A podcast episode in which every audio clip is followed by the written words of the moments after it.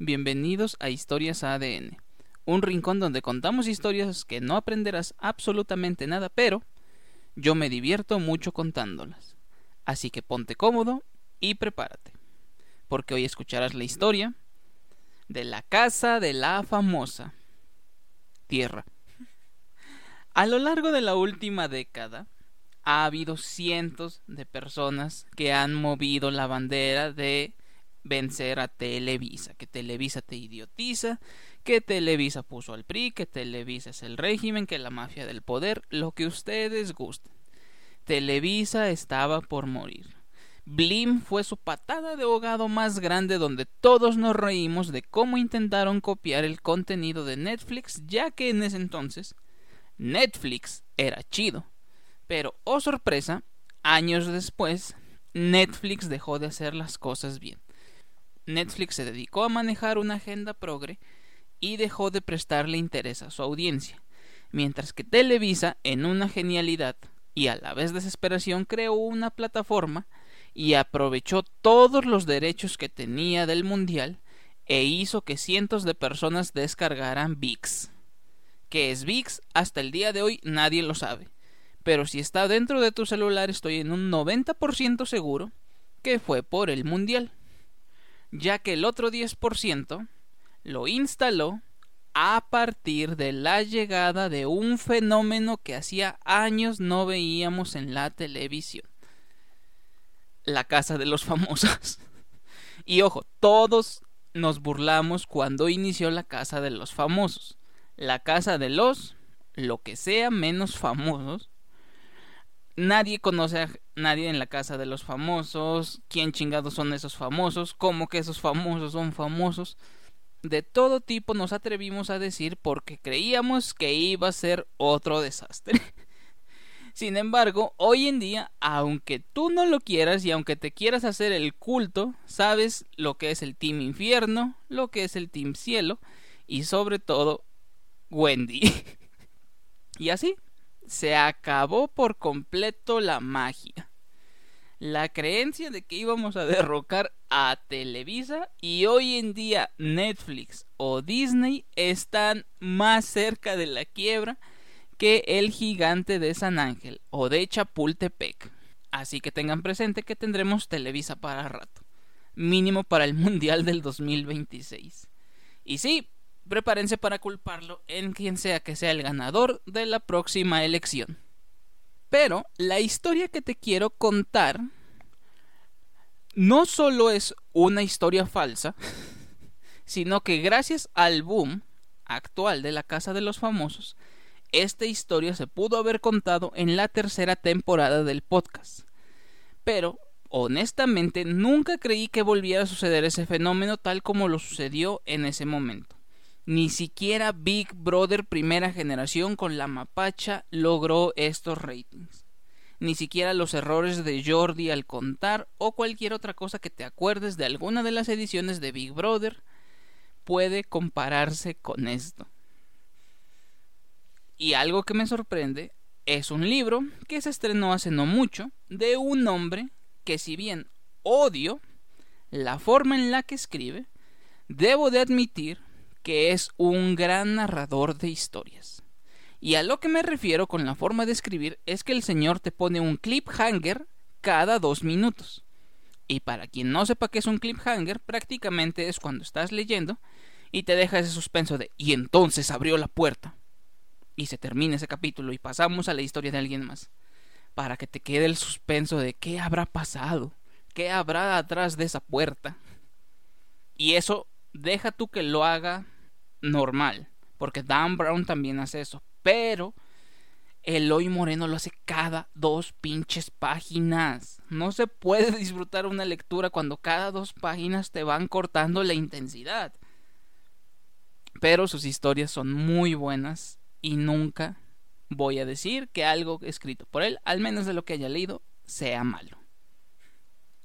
Pero bueno, estrenada a principios del 2020, Eloy Moreno nos trajo Tierra, una historia que él mismo pidió que no se contara o no se explicara la historia. Y es algo que voy a hacer el día de hoy, ya que este podcast lo escuchamos 20 personas y esas 20 personas tienen que conocer esta historia. La historia de Tierra nos presenta un mundo que si bien no está situado en México, tú podrías relacionar todo lo que sucede con México. La historia nos narra la vida de una chica que si bien no es nada fantástico, podemos dimensionarlo de la siguiente forma.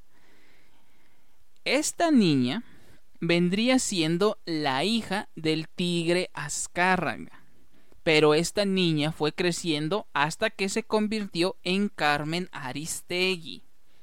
Haciendo una idea, claro, se vuelve una periodista reconocida que nunca quiso que la reconocieran por el trabajo de su papá.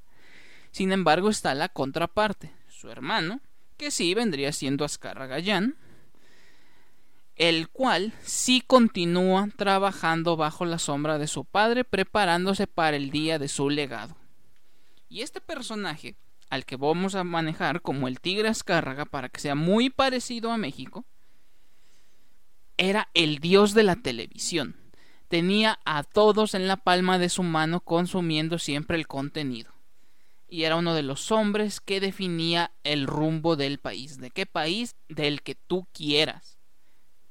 Y mucho de ese éxito se logró por no explotar, pero sí experimentar con sus hijos, ya que desde que eran niños hacía juegos con ellos, dinámicas, concursos para que ganaran, pero posteriormente eso lo llevó a la televisión y lo hizo tener programas de rankings históricos.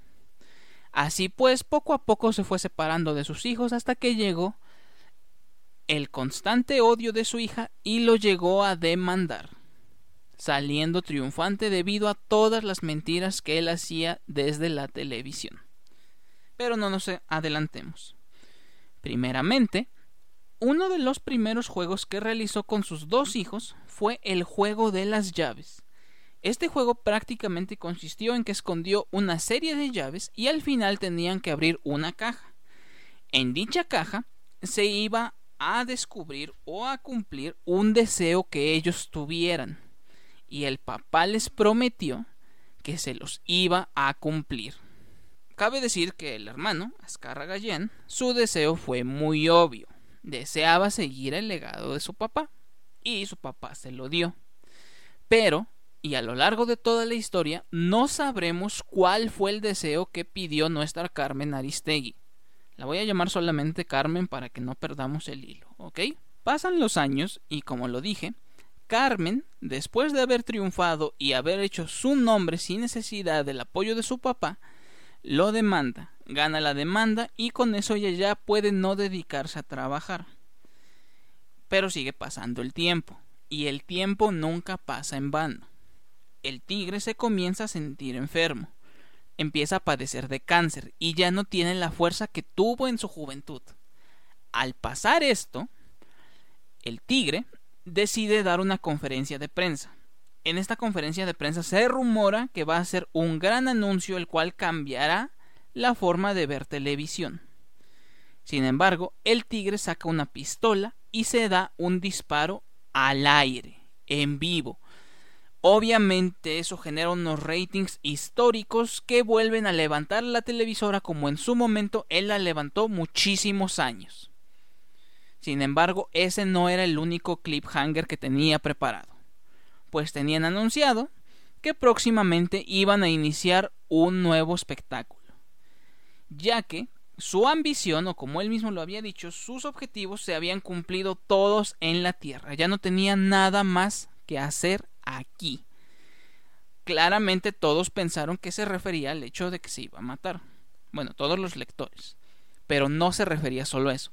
Se refería a hacer el primer reality en Marte.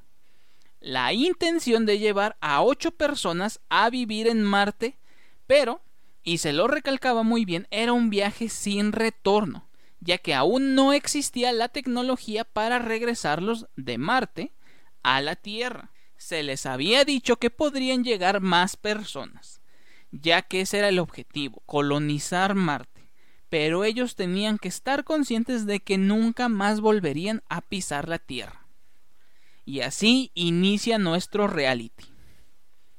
A la par de eso, tenemos la segunda historia, que es la segunda, que es la historia de Carmen, donde Carmen recibe un paquete con una llave, una de los juegos que hacía su papá y un anillo. Esto le sorprende mucho, ya que ella desde hace mucho tiempo lleva dado por muerto a su papá, pero le sorprende el hecho de encontrarse con la llave porque sabe que su padre no le cumplió ese deseo. Algo más que viene adjunto es un número telefónico. ¿De quién es? De su hermano. Y así se vuelven a reencontrar, porque saben que hay algo que quedó pendiente de parte de su papá. Pero eso es algo que vamos a ir descubriendo a la par de la otra trama. El reality está por comenzar. Tenemos a ocho personas. Va a haber una selección de más de 3 millones de personas y solo ocho afortunados serán los que volarán a Marte. Ya llevamos desde hace dos años que hemos enviado equipo y, e instrumental de la NASA para estar preparados ante cualquier contingencia. Este personal está preparado para capacitarlos y enseñarles a cómo vivir en Marte. Y sí, poco a poco vamos viendo la selección de personas. Cuatro hombres y cuatro mujeres, de todas las edades y de todas las ideologías o trabajos para llevar a cabo una buena comunidad. De las cuatro mujeres, vamos a decir que está la Miss, que no recuerdo cómo se llama, pero su principal característica es que era una maestra que no era muy querida, ya que era muy guapa. Ya saben, la cancelación. Y como les digo, ese es otro problema de Loy Moreno a Eloy le encanta juzgarnos y echar la piedrita de esas que pica porque saben que somos malas personas. Pero bueno, a la Miss la vamos a llamar Mariana.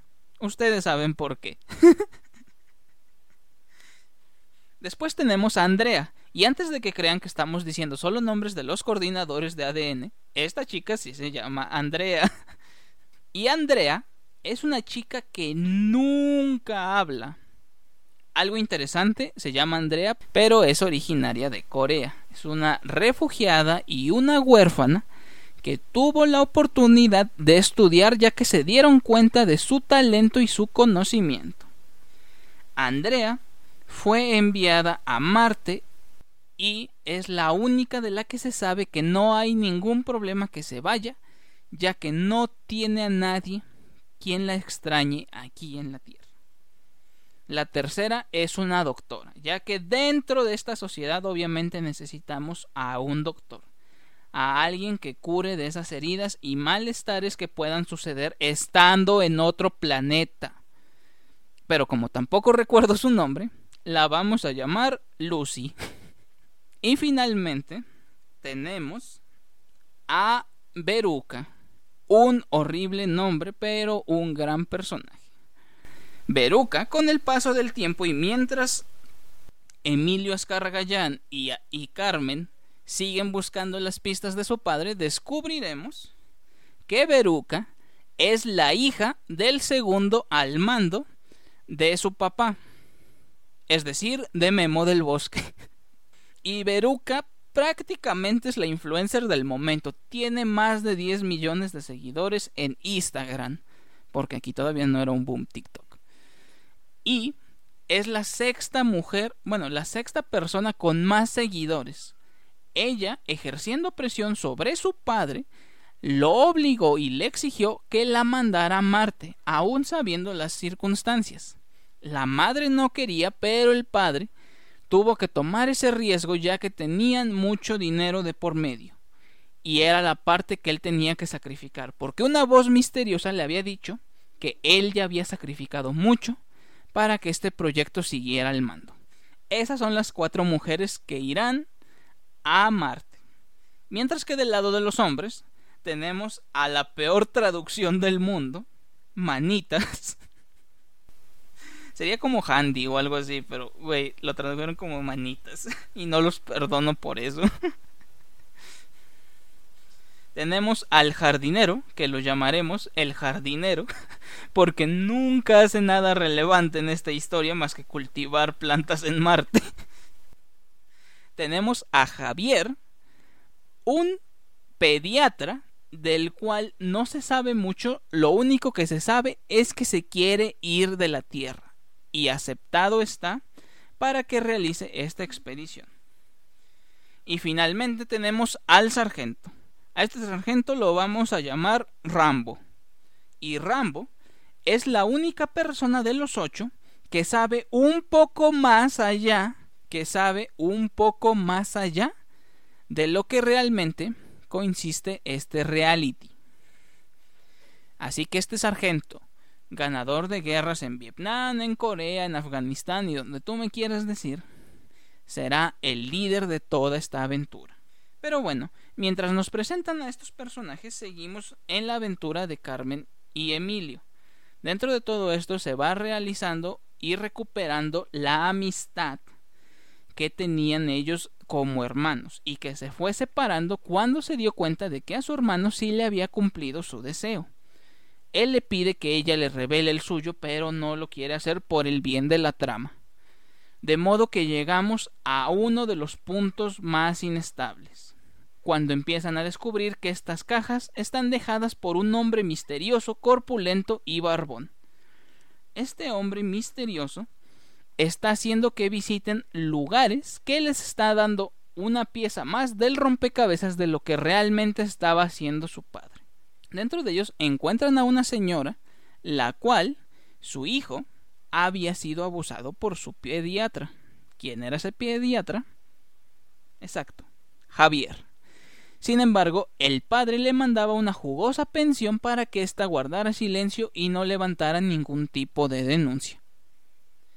Después de eso, visitamos una segunda zona, que es la escuela, si no mal me equivoco, es Yale, donde conocen al director y éste les cuenta que Andrea era una de las mentes más inteligentes de esa escuela, que nadie podía ni siquiera dimensionar el intelecto que tenía esta mujer. De modo que, una vez que inicia el vuelo, tenemos esa aventura.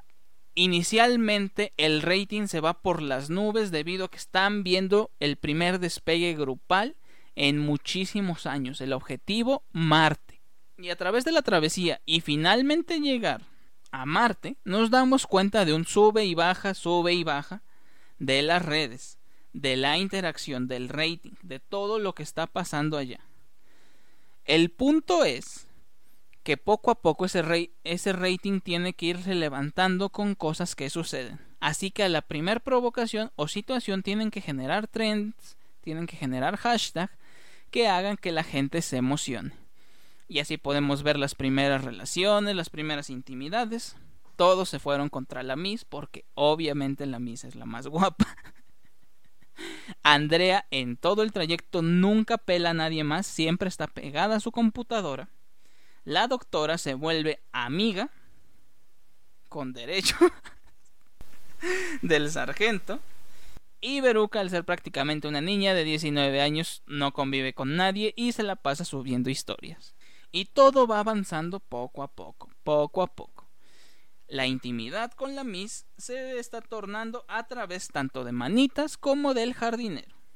Sin embargo, y después de descubrir los misterios de Javier, descubrimos que alguien entró a la habitación de la Miss y abusó de ella. Esta vez no fue nada coartado, ella estaba dormida tranquilamente y fue obligada a vivir de ese acto se genera una tensión horrible en el interior de la sala ya que dudan de los tres de quién lo hizo, de quién fue y corre en peligro el rating. Sin embargo, las cámaras de seguridad descubren que no fue ninguno de esos ocho.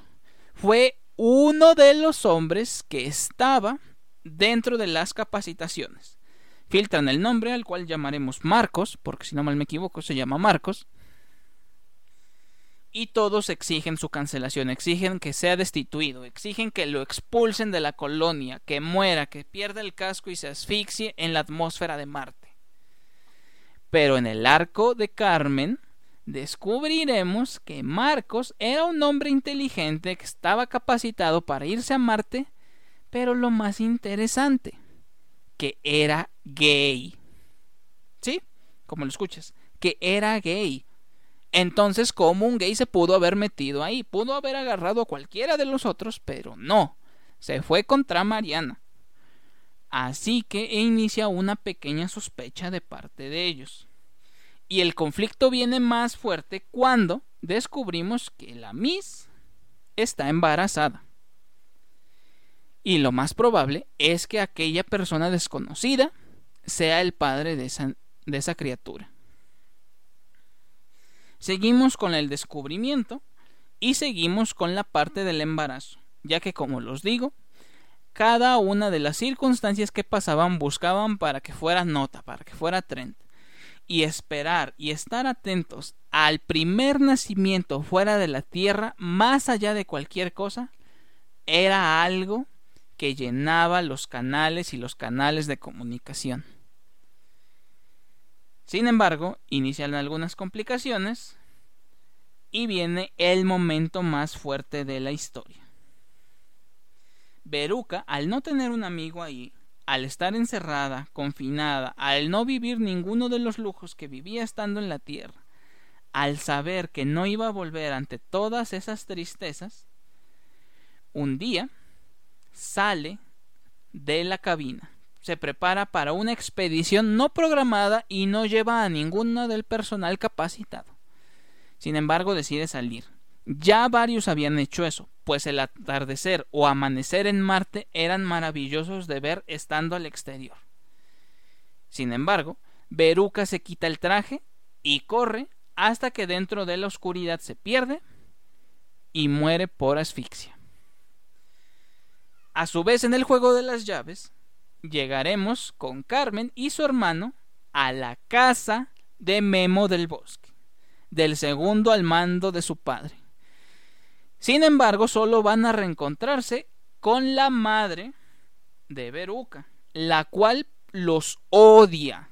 Los odia a ellos y a su padre. A pesar de que ellos tienen mucho sin ver con su padre, los odia. Porque no solo perdió a su hija, sino que meses después, su esposo, Memo del Bosque, también murió. ¿Cómo murió? según lo que se narra, en un accidente automovilístico en Islandia. ¿Qué hay en Islandia? Yo me pregunto eso, ¿qué hay en Islandia? Pero esta historia sigue y les entrega una siguiente llave que ella cree es de la habitación o de la cabaña donde él se hospedaba cuando iba a Islandia, porque no fue la única vez que iba, él iba constantemente, pero después de la muerte de su hija, él se fue a vivir a Islandia y recibió esa llave. De modo que, después de mucho tiempo, deciden hacer ese viaje. Carmen y Emilio parten con rumbo a Islandia. Después de todo el impacto y de la muerte de Veruca, las cosas al interior de la colonia de Marte están en conflicto. Pero llega el momento que calma todo el nacimiento de su hija, el nacimiento de un bebé fuera de este planeta. Una niña, una niña que llena los corazones de todos, que llena con un poquito de esperanza y de cubrir el hueco que dejó Beruca. ¿Cómo llaman a esta niña? Tierra. Sí, de ahí viene el nombre. Pero una vez que sucede esto tenemos un pequeño problema. Javier, si no lo recuerdan, se fue de la Tierra por pedófilo y ahora hay un niño frente a él. Está en una tentación muy fuerte. Y creíamos que podía pasar algo, algo muy feo. Y sí sucede. Pero lo último que escuchamos fue un grito de Javier y se cortó la transmisión. Se cortó la transmisión, llegaron mensajes se inundó Televisa de llamadas, de correos, de todo, porque había un problema. Suscitó un terremoto. Un terremoto que destruyó la colonia, matando a todos los habitantes de esta y perdiéndolos. Sí, ahí termina la casa de los famosos. Pero vamos a continuar con la historia de Carmen y Emilio. Carmen y Emilio a lo largo de toda esta aventura nos van dando un sermón sobre lo que trata viajar, del cual hay varios puntos que me gustaría rescatar, pero los vamos a contar en la cuarta temporada del ADN Podcast. Mientras, te quiero decir que visitan varios de los lugares más icónicos de Islandia y como dije hace rato, sin saber qué hay en Islandia, después de leer este libro, me dieron ganas de viajar a Islandia. Una vez llegado a este punto, deciden visitar el corporativo que tenía ahí Televisa por alguna razón. Siguen buscando el recuerdo, visitan el museo, donde se cuenta toda la historia y todo el intento del reality y de cómo, dentro de la transmisión, se vio cómo murieron esas personas. Como las últimas imágenes son Rambo cuidando a la Miss y a su bebé, sabiendo que el grito que había hecho Javier era el último aliento que había sacado, y mientras corría los cuerpos derribados del manitas y del jardinero. Dentro de todo eso, la última misión que falta es encontrar la cabaña donde se hospedaba Memo del Bosque. Una aventura muy difícil ya que Islandia es prácticamente Chihuahua. Hay casas o ranchos cada 5 kilómetros, nadie es tu vecino, entonces todo está muy aislado. Poco a poco se empiezan a acercar a la pista y descubren que Memo del Bosque, en sus últimos días ahí, se hospedaba y se encubría con otra chica. Todos pensamos en ese momento que estaba teniendo una aventura, ya que gustaban de ocultar su identidad y disfrazarse claramente en una señal de que estaba teniendo una aventura y engañando a su esposa. Pero nunca en ninguna nota se marcó la existencia de esa chica dentro del vehículo en el accidente. Pero en voces de los islandeses, esa chica siempre estuvo cerca de Memo del Bosque. Así que siguen en la búsqueda y cuando finalmente encuentran la cabaña, ¡oh sorpresa! encuentran la última llave que las lleva a una última cabaña. Pero en otro lugar. Y saben qué está sucediendo ahí. Vamos a concluir la historia con una nota alta. Resulta ser que antes, antes de que llegaran a la cabaña, el vecino más cercano, un hombre que vivía a cuatro kilómetros, les dijo que esa cabaña, después de la muerte de Memo del Bosque, había sido habitada por cuatro personas. Aquel hombre fornido, barbón, misterioso, su esposa y sus dos hijas. Cosa rara ya que ellos siguen sin saber quién es ese hombre barbón. Pero una vez que obtienen la última llave, saben a dónde tienen que ir.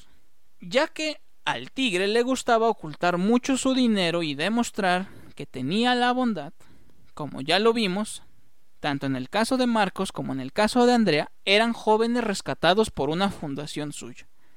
Sí, por el Teletón. y el último punto a visitar es un orfanato. En este orfanato tenemos la siguiente imagen.